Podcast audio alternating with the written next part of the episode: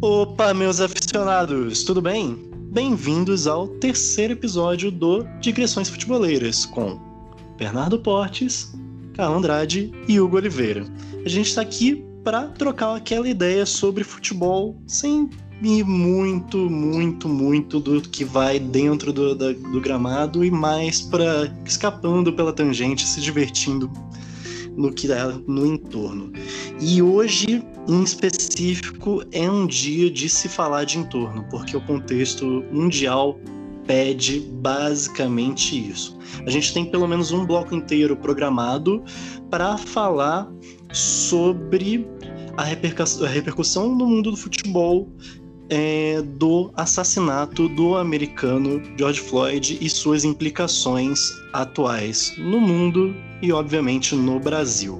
Começando aí pela manifestação dos jogadores da Bundesliga. Você quer falar um pouquinho sobre isso, Carla?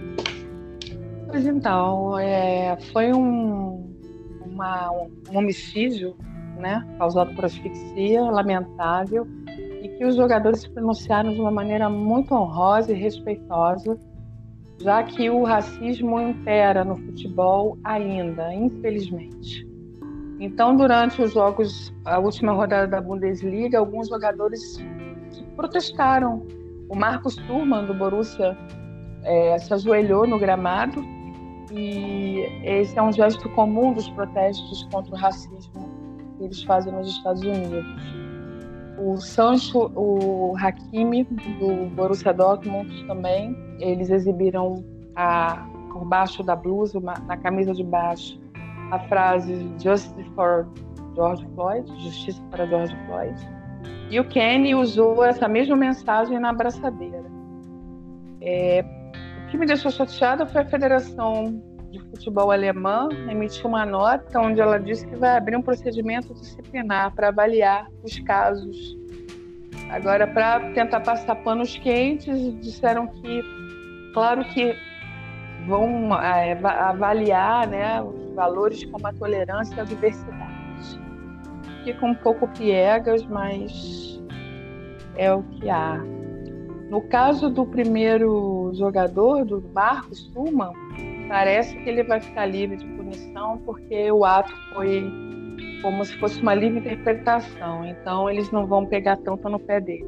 Mas vamos aguardar os próximos capítulos para vermos o que vai acontecer com os demais. É, não, e foi legal você retomar em relação ao Marcos, é, que é filho de alguém muito importante, você sabe, né, Bernardo? Bernardo? Do Churran, não é mesmo? Do Churran. Exatamente, filho do Lilian Churran, é, ex-zagueiro da seleção francesa, né? E um cara muito ativo em relação ao ativismo dos jogadores de futebol negros em, e com falas muito interessantes do, dentro desse, desse campo mundial. Então, assim, foi legal ver que pai e filho estão muito unidos em relação a essa luta. É, em relação a isso, você tem algum, algum comentário, alguma coisa, Bernardo? O comentário que, que infelizmente o mundo tem que se tem que melhorar em muitos aspectos. A gente não pode mais viver em situações degradáveis como essa. O assassinato foi explícito e foi racismo. A gente não pode mais viver nesse racismo. É realmente algo não é desumano, sabe? É, a gente não pode viver mais desse jeito. O mundo precisa mudar com essas situações, Hugo. É, mais do que desagradável mesmo é vida, vidas negras sendo levadas embora nos Estados Unidos, no Brasil, como sempre, e no mundo inteiro. E por isso que essa bomba explodiu. E que bom que exploda e que manifestações estão acontecendo. É, em relação aos protestos, existiu também um pronunciamento interessante da FIFA, não é isso, Carla? Exato. É, eu até achei estranho, porque a FIFA geralmente faz de demência com as coisas. Mas a FIFA. Ela, é, é, mas é verdade. Se pronunciou em uma nota Não, oficial. total. É, e ela disse que entende a intensidade dos sentimentos, das preocupações expressadas pelos jogadores, e pediu, inclusive, que a Liga Alemã fosse suave e considerasse esse contexto para não punir um jogador. Imagina, punir um jogador que ele se expressou, expressou seu desagrado e, e sua solidariedade a uma situação tão degradante, humilhante. O racismo dói, gente. O racismo dói. A gente não tem noção de quanto, porque nós somos brancos, mas eu fico muito tocada com tudo que acontece. E eu achei lindo a FIFA ter feito isso e ter tentado é, minimizar um pouco o efeito dessa, desse comunicado da Federação Alemã, que sempre foi enfim, extremamente radical quanto às suas posturas. É, agora, lindo também foi é, Liverpool, o elenco todo se ajoelhando em Anfield antes do treino, como forma de protesto. Os jogadores do Liverpool, em sua maioria, publicaram nas redes sociais a hashtag Black Lives Matter, Vidas Negras Importam.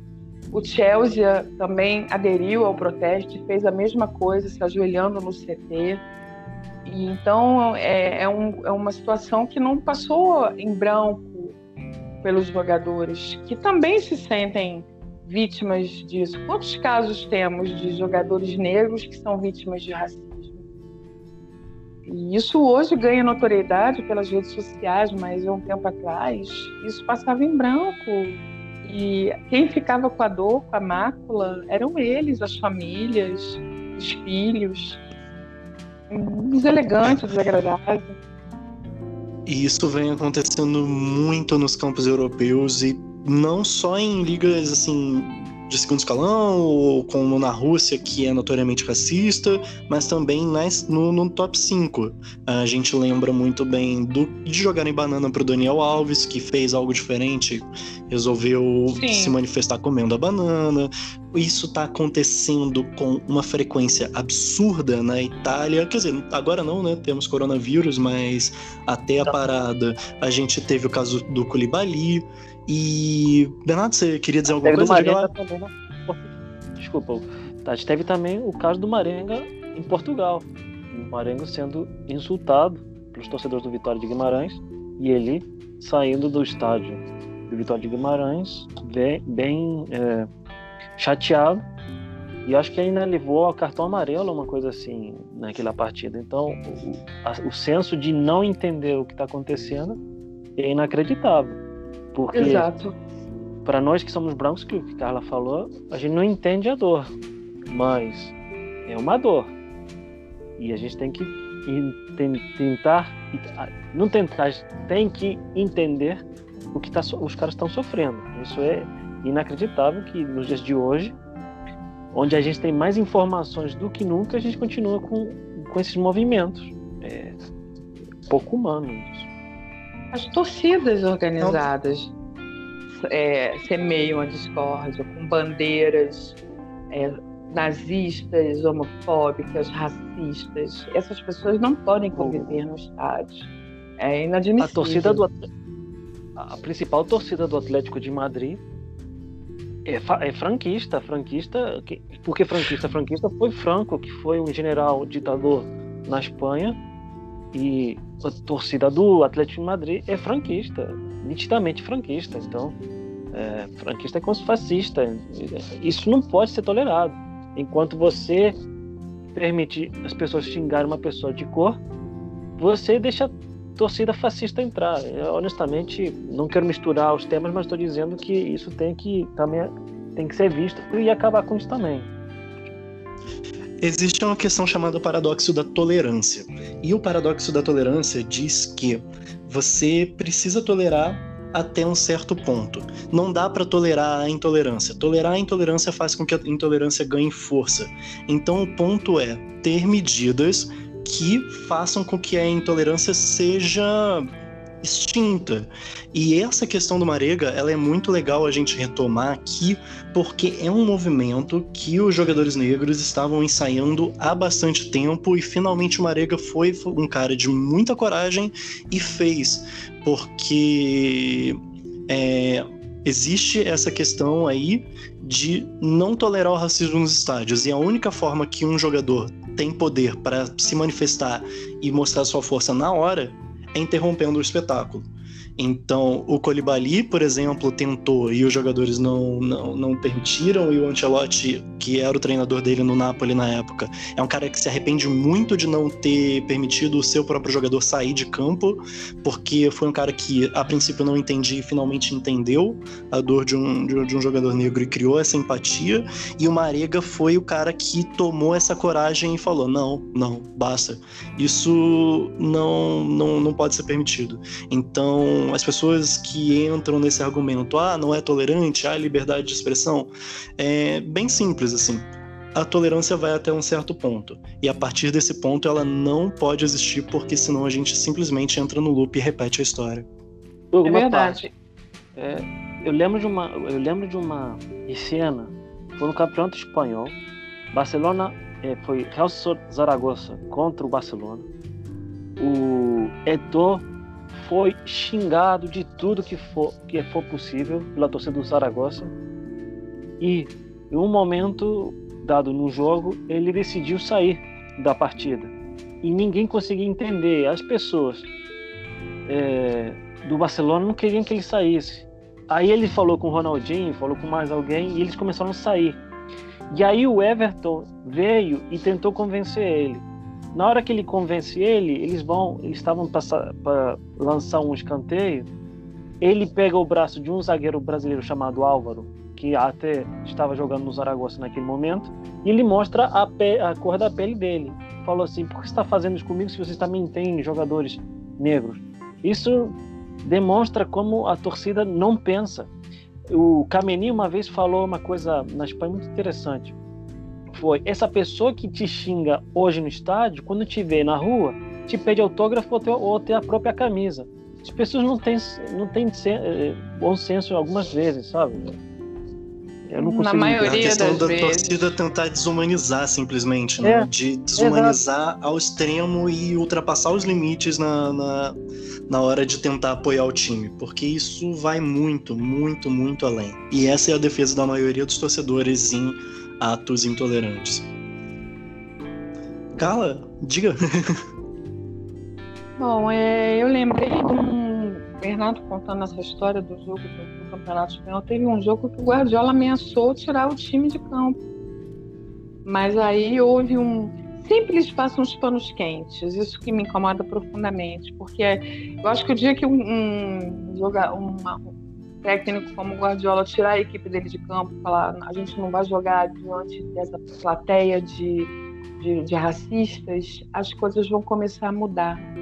Então, assim como é, alguns jogadores se posicionaram e atuam é, ativamente em prol dessa mudança, é, eu acredito que os, todo, toda a equipe técnica, os treinadores, todos têm que ter essa essa visão da importância de fazer com que o cara se, se sinta bem dentro de campo, porque deve ser muito difícil para o jogador vir aquilo de um estádio com 40, 50 mil pessoas. Ele está ali fazendo o que ele gosta e o que ele sabe, fazendo gols. Dele. Exato. E ficar ouvindo a equipe adversária, a, a torcida adversária xingar, porque ele é negro, é, eu acho que por isso que eu falei que a FIFA me surpreendeu, porque geralmente a FIFA, a FIFA já, já deveria ter tomado algum tipo de postura séria, de verdade, há muito tempo, porque o racismo ocorre em campo desde que o mundo é mundo. Então, enquanto as, as, os órgãos responsáveis pelo futebol mundial não se posicionarem de uma maneira forte e de impor as regras de verdade, dificilmente o torcedor vai, o torcedor racista, o torcedor homofóbico, ele vai mudar a mente dele.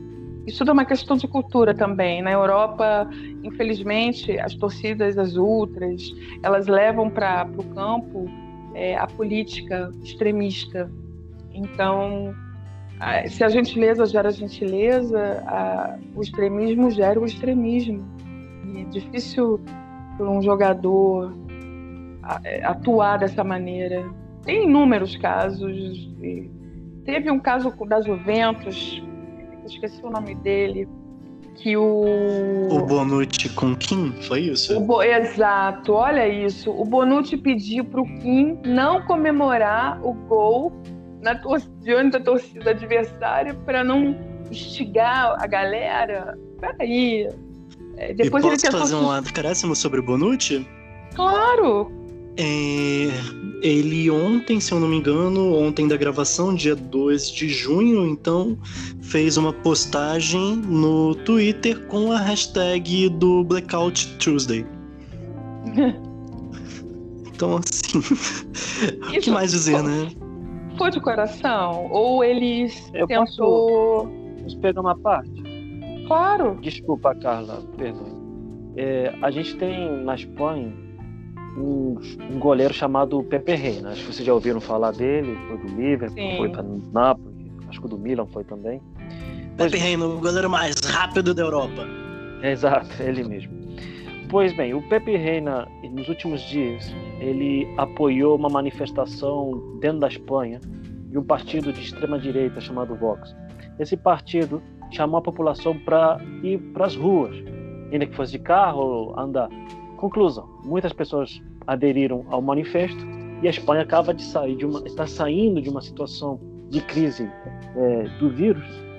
E é, no dia 2, ele posta também a imagem, a imagem que Hugo se refere também do Bonucci, e ele foi extremamente criticado na Espanha.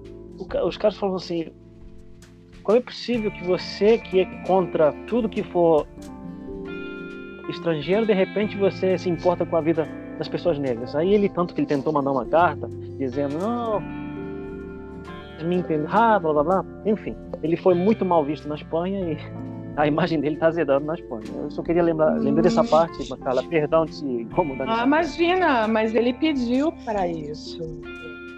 E a gente tem aí, é, e a gente tem aí alguns exemplos de que é, para qualquer lado existem manifestações de jogadores para a política, mas parece que as manifestações e mistura de política e futebol só incomodam quando são para um certo lado da coisa, né? Então, só acho que vale a pena também comentar que futebol e política, seja é, em relações conservadoras ou progressistas, elas estão sempre muito ligadas. O futebol é um reflexo da sociedade, então. O futebol é, é jogadores se manifestam e tem que se manifestar, né? É, o futebol é uma ferramenta de é protesto. O Barcelona e de mudança time... social. Sim. O, o, o Barcelona é o time não armado da Catalunha. Isso é uma frase dita na, na própria Espanha contra o, exército, contra o franquista. Então, é isso que eu estou dizendo. O futebol está, está dentro da política. Você não pode fugir. Quantos outros, quantos times foram usados por generais ditadores no mundo? Uma porra, uma, um monte. Ia falar um palavrão. Inúmeros. Ô, Bernardo, pode falar palavrão, tá? não sei. Depende da hora da pessoa que esteja ouvindo. Né? Na Globo já pode falar merda depois das nove. Ah, pois bem. Então, imagina que. Aí você imagina, então. Realmente que a gente tem que entender que seja de esquerda ou de direita, tá errado. Alguns pontos de vista tá errado. É, isso é. A gente volta à intolerância. É, é claro. só vale dizer que futebol, é, futebol e política eles se misturam, mas só que incomodam quando elas pendem essa balança para um lado. Mas para não entrar no loop e a gente já está estourando o, tempo, o primeiro tempo aqui, acho que talvez seja a hora de puxar o intervalo. Que, olha, se geralmente o intervalo é uma hora de dar uma aliviada na tensão, esse não é o momento de botar uma musiquinha e tentar acalmar os ânimos. É um momento de se informar, é um momento de ir na raiz da questão, é um momento de entender melhor qual é o contexto desse mundo que a gente está vivendo. Então, a equipe aqui, nós três, a gente separou é, um trecho narrado e traduzido do, do I Have a Dream, do Martin Luther King, é, do discurso dele para mostrar que, assim, é, entender um pouquinho melhor de onde vem toda essa manifestação pelos direitos iguais norte-americanos e como esse estopim de mais de 50 anos atrás, assim, ainda precisa ser estourado no mundo. É... Vamos pro intervalo? Vamos pro intervalo. Partiu.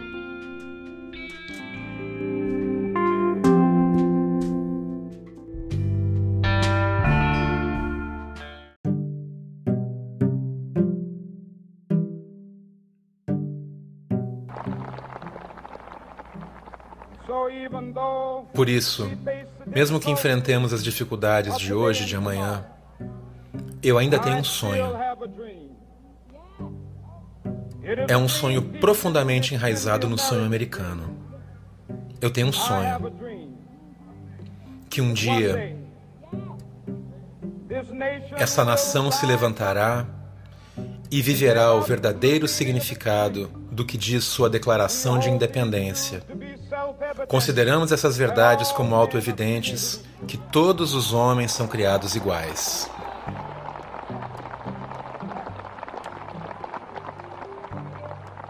Eu tenho um sonho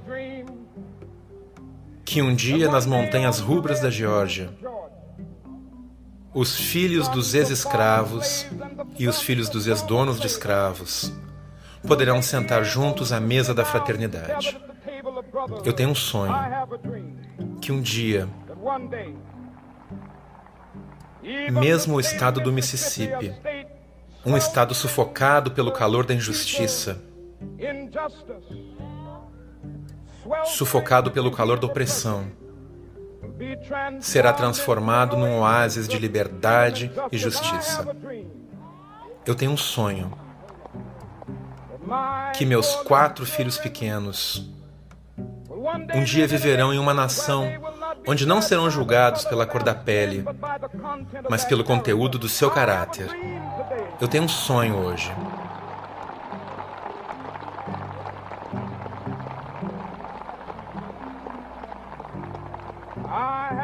Eu tenho um sonho que um dia,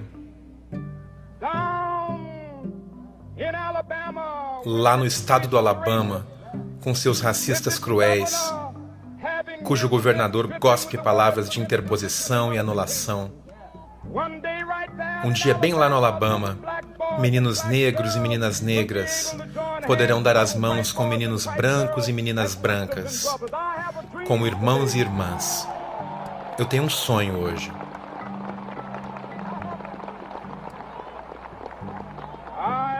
Eu tenho um sonho que um dia todos os vales serão aterrados, todos os morros e montes serão aplanados, os terrenos cheios de altos e baixos ficarão planos, e as regiões montanhosas virarão planícies. E então o Senhor mostrará a sua glória, e toda a humanidade irá ver. Essa é a nossa esperança. Essa é a fé com a qual eu regresso ao sul. Com essa fé, poderemos esculpir na montanha do desespero uma rocha de esperança. Com essa fé, poderemos transformar as dissonantes discórdias do nosso país em uma linda sinfonia de fraternidade. Com essa fé, poderemos trabalhar juntos, rezar juntos, lutar juntos, ser presos juntos, defender a liberdade juntos, sabendo que um dia haveremos de ser livres. Esse será o dia esse será o dia quando todos os filhos de Deus poderão cantar com um novo significado. Meu país é de ti, doce terra da liberdade, de ti eu canto. Terra onde morreram meus pais, terra do orgulho dos peregrinos. Que de todos os lados da montanha ressoe a liberdade. E se a América quiser ser uma grande nação, isso tem que se tornar realidade. Então, que a liberdade ressoe do topo das montanhas mais prodigiosas de New Hampshire, que a liberdade ressoe. Das poderosas montanhas de Nova York, que a liberdade ressoe. Das elevadas montanhas de Allegheny, na Pensilvânia, que a liberdade ressoe dos cumes cobertos de neve das montanhas rochosas do Colorado, que a liberdade ressoe dos picos curvos da Califórnia. Mas não só isso que a liberdade ressoe da montanha Stone da Geórgia, que a liberdade ressoe da montanha Lookout do Tennessee, que a liberdade ressoe de cada montanha e de cada pequena elevação do Mississippi, que de todos os lados da montanha ressoe a liberdade. E quando isso acontecer,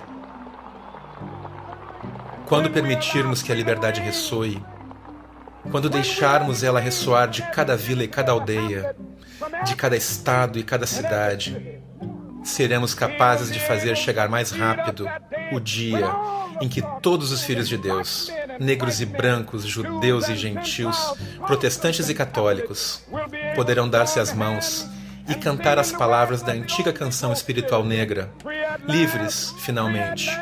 Livres, finalmente. Graças a Deus Todo-Poderoso, somos livres, finalmente.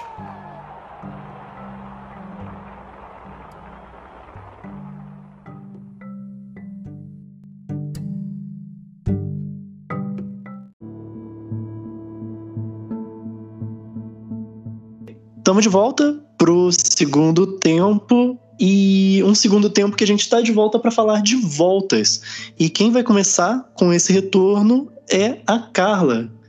Diga pra gente o que, que você separou aí pra gente.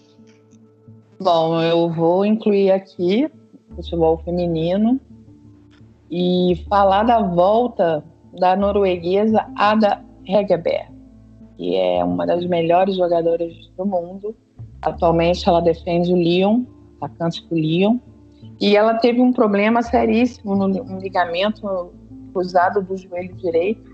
Desde janeiro ela vem nessa luta, fazendo tratamentos intensivos e devagarzinho ela foi voltando a se recuperar, força muscular, tudo.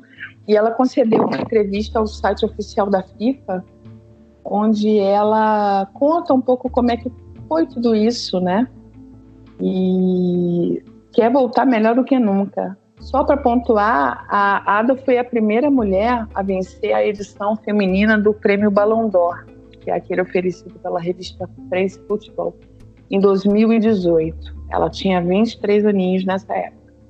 No mesmo ano, levou o prêmio da UEFA de melhor jogadora da Europa e ganhou a bola de ouro teve uma, uma temporada incrível, ganhou Champions, ganhou Liga, Copa, com 42 gols marcados. Então, a gente tem que aplaudir muito essa guerreira, está passando por tudo isso com o maior gás. E ela já prometeu que vai voltar melhor do que era antes. Então, preparem-se aí as, as, as adversárias para dar conta dessa fenomenal jogadora que abrilhanta aí o futebol feminino. E... Isso. Não diga, Carla, desculpa. Não, você falou que tinha um texto bacana dela que você separou aí pra gente. Exatamente. A época da, da, de que ela venceu o Ballon d'Or, ela publicou um texto muito legal no Players Tribune chamado Not Here to Dance não tô aqui para dançar. É, comentando o que aconteceu com ela na hora da premiação, que foi apresentada por um DJ que ficou insistindo para que ela dançasse com o troféu à mão e comentando junto a isso toda a questão da carreira dela, como ela chegou até ali. Então é muito legal ouvir na voz dela sobre essa situação constrangedora que não aconteceu em 2008, em 98 ou em 88. É um primeiro prêmio que aconteceu em 2018. E ver um pouquinho sobre é, é, sobre como existe uma escalada de uma jogadora profissional até o topo e de como ainda a gente precisa conquistar esse respeito, mesmo que esteja lá. É, ninguém pediu o Modric para dançar, né? Exatamente, Na, mesmo ano, inclusive. No, no, mesmo, no mesmo ano, ele e Mbappé receberam prêmios também e eu não me lembro de nenhum deles terem sido questionados pelo DJ eu nem sei o nome dele, porque eles Eu não lembro. É, nem vale a pena também, porque... Nem vale a pena, nem vale a é. pena lembrar. E, então... e, ela comenta, inclusive, sobre o constrangimento do Mbappé de estar nessa cena aí. E Bernardo também tem uma, uma parte interessante sobre o futebol feminino? Pois é. O... Ainda bem que a gente não sabe o nome do, do DJ. É melhor nem saber realmente. Bem, o futebol espanhol feminino foi cancelado nessa temporada por conta do coronavírus. Eles não tiveram a mesma paciência que estão tendo com o futebol masculino e simplesmente cancelaram o Campeonato Espanhol Feminino, a Liga Iberdrola. É, basicamente porque os times femininos não são profissionais, são semiprofissionais, eles acharam que têm o mesmo direito de cancelar o Campeonato Espanhol dessa maneira. Bem, críticas à parte, Barcelona foi finalmente campeão espanhol, com cinco rodadas de antelação. Parabéns ao Barcelona. Segunda colocação foi o Atlético de Madrid, que era o atual campeão, perdendo agora para o Real Madrid e para o Barcelona. É isso, já quero colocar intriga entre os dois times de Madrid. uh, e o terceiro colocado foi o Levante. E o quarto, com muito orgulho, com muito orgulho, o meu Deportivo, a banca, foi o quarto colocado, sendo que o Deportivo é a primeira temporada do Deportivo na primeira Liga Espanhola. Então, chegar da segunda divisão e ser quarto colocado na Liga Espanhola já é um grande feito para o time galego. Bem, nessa temporada, por sorte para o Valência e para o Espanhol, não houve rebaixamento. A Liga entendeu que deveria não haver rebaixamentos porque ainda estavam em disputa pontos, então eles entenderam não rebaixar os times. Mas houve quem subiu a divisão é, A da Liga Espanhola. Time for, os times foram o Eibar e o Santa Teresa. E daí o time, o Campeonato Espanhol foi para 18 times. Então, parabéns para o Eibar e para o Santa Teresa. Mas, honestamente, você não pode brincar com o Campeonato Espanhol que estava tão legal, níveis altíssimos de gols e defesas. É uma pena realmente que eles determinem o fechamento de um campeonato, porque parece que não tem interesse. Isso é uma vergonha, no meu ponto, sendo que o Campeonato Espanhol estava sendo bem legal de assistir. Eu estava assistindo no que eu podia, mas infelizmente agora tem que ver o time masculino. Essa parte aí que é. eu encontrei, Carla. É, eu reafirmo aí a sua indignação, porque mais uma vez o machismo prevalece no futebol. É, graças a Deus a gente tem a Megan Rapinoe, a gente tem a Ada, Marta, é, Formiga, a Cris, que foi mãe recentemente, e segue o baile. né? a mulherada ainda vai dar muito trabalho para os órgãos Não, do futebol. Só, e só para lembrar uma coisa, né? Honestamente, o, a seleção nacional ter que ter usando as estrelas do masculino Acho que também, se a seleção brasileira vier conquistar um campeonato mundial, vai ter que colocar uma estrela também do, do campeonato, do, do, campeonato feminino. É isso que eu acho. Porque. Na camisa masculina, né? É, ué, porque as meninas têm que. Eu acho que é assim, não é? Eu acho que deveria ser. Porque, tanto que a seleção espanhola, a feminina não tem uma estrela na, no escudo.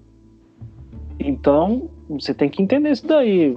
Eu acho... O mínimo que o fornecedor de material esportivo tinha que fazer era fazer camisas diferentes para seleções diferentes, né? Pois é, pois é. Concordo. Faz sentido. É, vol voltando à pauta de voltas, e uma pauta que vale uma, uma pequena ressalva aqui, muito bem costurada, muito bem feita pela Carla, que, cara, deu um trabalhão, tenho certeza, ficou muito completinha. A gente vai para e falando também de campeonatos cancelados e campeonatos dos grandes do, do top 5 europeu, a gente vai para a volta dos campeonatos. No caso da Premier League e de La Liga. É, quem que fala sobre isso primeiro? Bom, a, Liga Inglesa, a Liga Inglesa de Futebol soltou uma nota é, afirmando ter recebido autorização do governo inglês para a retomada dos jogos da Premier League. É, a princípio, eles marcaram para o dia 17 de junho a rodada final da. da foi a 29 rodada que ocorreu antes da, da interrupção por conta da pandemia. E, ao que tudo indica, o Manchester City pega o Arsenal e o Aston Villa o Sheffield United. Os jogos serão com portões fechados, de acordo com as normas determinadas pelos órgãos de saúde. No entanto, na mesma nota da Liga Inglesa, é, eles já afirmam que depende. Isso, a princípio, está para ser de 17, mas que se acontecer aumento de casos e esse é o meu cachorro, aumento de casos do, por conta do vírus, isso pode ser reavaliado. Então é aquilo que você falou, Hugo, é uma, um retorno sem, sem muita segurança. Eu é, considero uma loucura. Sobre voltas incertas do futebol. do futebol, né? Exato. Acho muito, muita loucura voltar ao futebol agora, nesse momento, sem um controle. Lembrando, eu gostei tá. que, inclusive na sua fala, do seguinte: igual um campeonato de futebol sul-americano, teve a invasão de um cachorro no campo. Só vale a pena a gente ressaltar isso. Então, Qual que é, é o nome do fofo que, que apareceu? É, é, nas digressões de hoje tem a participação de Thor, o meu cachorro. Valeu, Thor. Agora, Bernardo, vai é, lá, você ia falar. Le, lembrando que é, meio, é, muito arriscado ainda o retorno do campeonato do, do, retorno do campeonato inglês, pois a pandemia, ainda que ainda que esteja controlando-se, só no dia de ontem, no dia 2, teve 329 mortos na Inglaterra. Isso é um número alto ainda. Vocês, acho que a descalada ou descongelamento do comércio disso é extremamente perigoso ainda no, no, no, na Inglaterra. Mas, se eles acham que sabem mais, veremos, né? Mas é perigoso. Existe uma questão de interesse econômico também, talvez acima do ah, interesse humano. Talvez não, certamente acima do interesse humano. E você também tem a falar sobre a volta do campeonato espanhol, e isso costura muito Sim. em relação ao interesse econômico e interesse humano, né? Lembrando que no dia de ontem, no dia 2, na Espanha, tivemos zero mortes desde que começou a pandemia. Parabéns aos sanitários e aos médicos na Espanha pelo grande trabalho que estão fazendo. É, lembrando que o campeonato espanhol deve retornar e a primeira, o primeiro partido confirmado é contra o, é um derby andaluz, o Gran Derby, como eles chamam na Andaluzia, entre Sevilla e Real Betis Balompié. Eu acho que vai ser um dos partidos mais emocionantes logo de cara. O problema é que não vai ter torcida. Acho que é coisa sensata a se fazer. E lembrando, e dando também uma dica, uma dica não, uma lembrança é que o Real Madrid, nesse restante de campeonato, que está a dois pontos do Barcelona, não irá jogar mais no Santiago Bernabéu. Irá jogar no estádio do time B, no Alfredo Di Stefano, ou Valdebeba, se você preferir.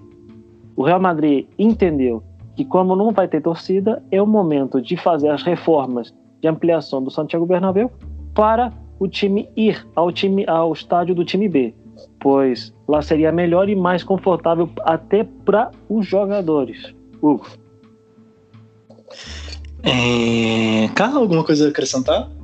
Eu quero sim, já que a gente falou de campeonato inglês, eu quero parabenizar o Liverpool, que completa hoje aniversário. São 128 anos de fundação.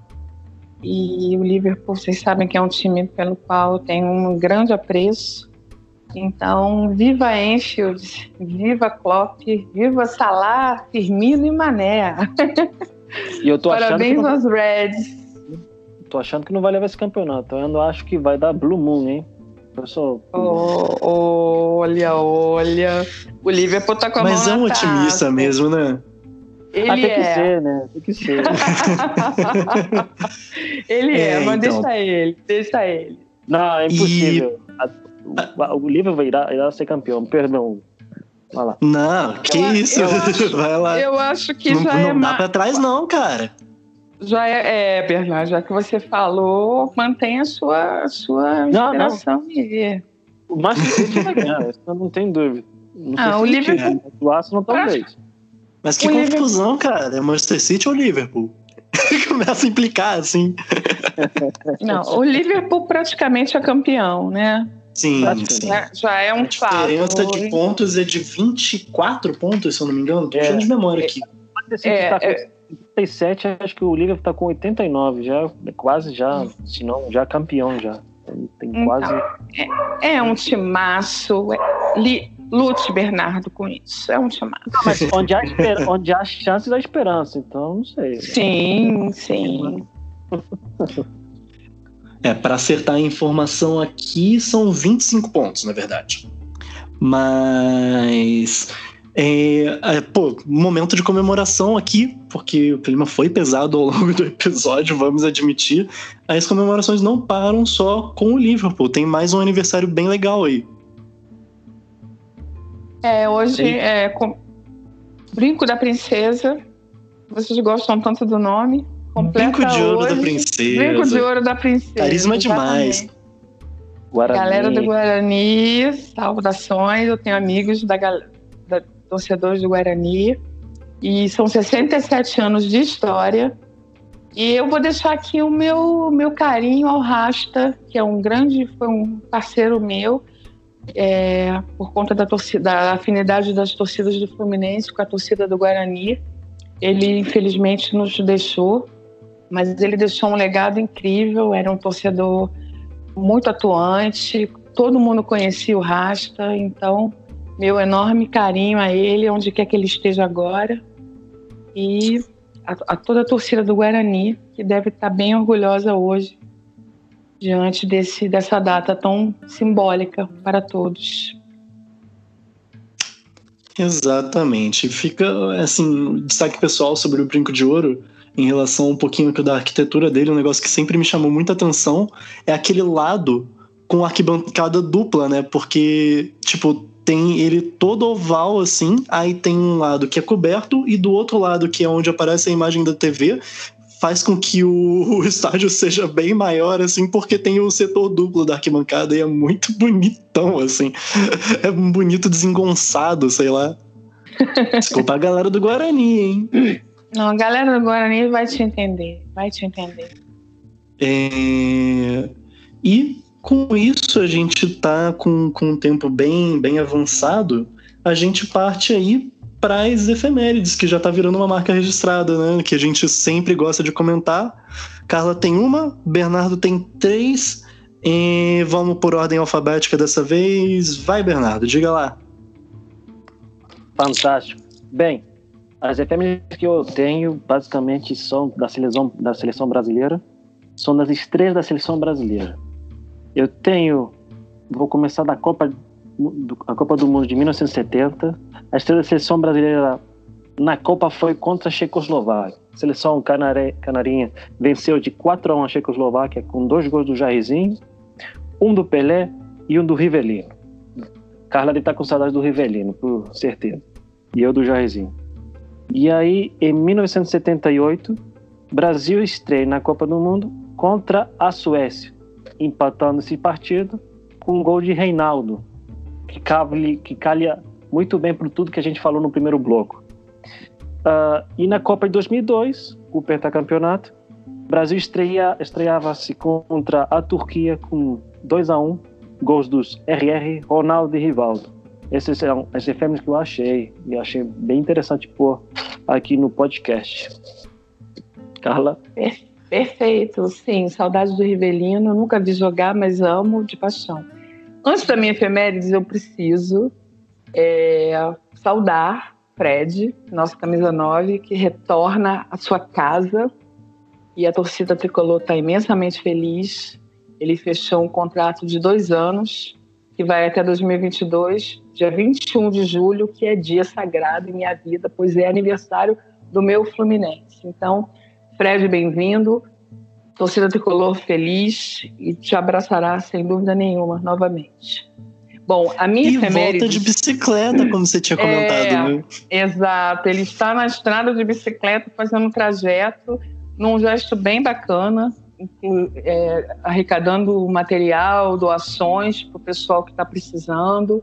E isso, o Fred tem um coração grande, ele sempre foi bem ligado a essas causas sociais. E que ele venha para somar e está sendo saudado, ovacionado durante toda a estrada, a caminhada dele, pelos tricolores de toda a terra. Bom, minha efeméride. Fred, ah, desculpa, desculpa, desculpa. Só uma coisinha sobre o Fred, desculpa interromper. Fred vai Fred, te pegar? Não, Fred, bicicleta e fazendo a diferença, né? Eu acho que é um negócio meio comum. Sim, sim, sim. Dentro e fora de campo dessa vez. Exatamente. E o Fred vai te pegar, né? Não tem jeito. Diga Bom, é, Minha efemérides também tem a ver com a Copa de 70. E eu fiquei muito impressionada nas minhas pesquisas, porque fazem 50 anos da estreia da seleção de Israel numa Copa do Mundo. E foi uma Copa onde teve uma, uma seleção brasileira fantástica, com Pelé, aquela galera toda. E eles tiveram essa oportunidade de disputar o maior torneio de futebol do mundo. E é considerada até hoje a melhor seleção de Israel de todos os tempos. E tem uma, uma aspa do lateral esquerdo, Shmuel Rosenthal, que ele diz: Viemos para o México e nossos corações tremeram. Fomos jogadores anônimos que viram as estrelas da Copa do Mundo lideradas por Pelé em ação apenas nos cinemas, nos diários ou nas 8 milímetros em preto e branco. Foi um filme. Então, saudações aí à seleção de Israel. E Bom, com o fim das efemérides, a gente já escuta o apito final do segundo tempo e entra na prorrogação. Como de costume na prorrogação, a gente tem aí nossas dicas culturais. É, dessa vez, vamos ver se a gente está de acordo com a ordem. Vai Bernardo primeiro, eu em segundo e a Carla fecha? perfeito. Então, Bernardo, manda tua dica aí, filho. Perfeito. Perfeito. Bem, minha dica é um livro muito muito bom do Eduardo Galeano. Adoro o Eduardo Galeano. Ele é fantástico em tudo que ele escreve. Ele fala, o livro é Futebol ao Sol e à Sombra. Livro fantástico. É um livro à esquerda, quem gostar da, do lateral à esquerda, é com Eduardo Galeano. Bem, também esse podcast da Little Fire, so, queria recomendar para vocês um programa que eu participo com meus colegas da bancada, é, Rodrigo Cossenza, que é o apresenta apresentador, e o Marco da Costa, lá de Nova York. O Rodrigo está no Brasil. E gostaria de convidá-los para ouvir. E sempre temos uma, um, um debate sobre política, sobre o que está acontecendo no dia a dia. E acho que seria interessante vocês ouvirem também. É o telefone vermelho, quando vocês quiserem, está lá. Um abraço. É, eu vou também aqui com a minha dica, é, por acaso não combinado literária, também, que é, na verdade, o autor. O autor Paul Beatty, que tem dois livros trazidos pela. Deixa eu abrir aqui, pela Todavia, com, tradu- com tradução do, do Caetano Galindo. É, que se chamam O Vendido, que eu li ano retrasado, se eu não me engano, e tem uma cena bastante impactante inicial de um cara simplesmente fumando maconha no Supremo Tribunal, porque os crimes que ele é acusado são muito, muito mais pesados do que só fazer isso.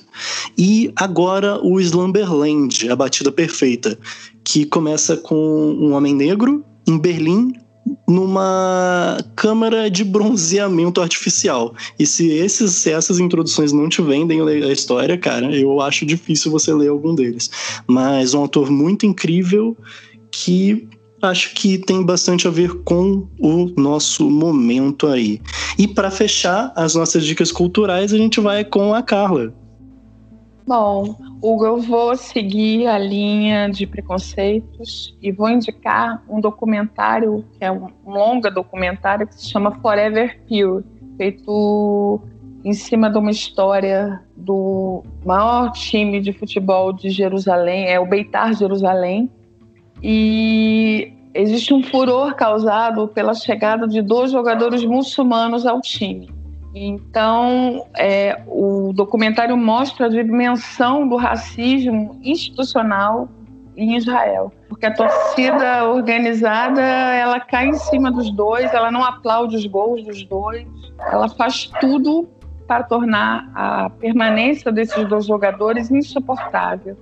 E vale a pena conferir e pensar com carinho nessa questão que também é, atinge o mundo de uma maneira tão cruel. E eu gostaria de pegar uma carona no Bernardo e indicar mais um dos podcasts da Little Fire que se chama In Love With Me, que eu apresento junto com o Marco da Costa, que fala sobre música e amor. O nosso próximo programa, a gente vai falar sobre o soul brasileiro, sobre a origem do soul e vamos tratar desse estilo swingado tão bacana que foi bem representado aqui pelo Tim Maia, pelo é, Ed Mota, Lady Zu e por aí vai. Ouçam um programa que vai valer a pena. E obrigada Pode aí. Pode dar um spoiler galera. da música da vez? Ai, desculpa. É. Mas pode dar um spoiler não, da música da vez? Hum, sem spoiler. Ah, surpresa, surpresa. que pena. Não, segue lá, segue lá, desculpa. Não, na verdade a gente vai fazer um apanhado geral do Soul e devemos usar mais de uma música. Talvez Azul da Cor do Mar. Talvez. Não, não sei Quem ao certo. Quem sabe? Azul da Cor do Mar traduz bastante o, o estilo. Timaya, maravilhoso. E agradeço aí a galera e... que nos ouviu e a gente se vê aí no próximo programa. Minha despedida fica por aqui. Beijo grande. Galera, bacana demais. Bernardo, despedida? Sim, foi um prazer estar com vocês outra vez, ainda que eu esteja na Inglaterra. Sinto pertinho de vocês. Para você que está ouvindo, um bom dia, uma boa tarde, uma boa noite. Valeu desde a terra da tia, bom momento. Beth. Galera, prazerzão estar tá aqui com vocês conversando de novo sobre futebol e sobre tudo que está em volta. É, obrigado por quem está ouvindo. A gente está tendo pô, um feedback muito bacana, assim, de muita, bastante gente escutando pro, pro um programa inicial e, assim, muito legal ter essa conversa com o Bernardo e com a Carla e poder falar com vocês também. Um prazerzão e até o próximo episódio.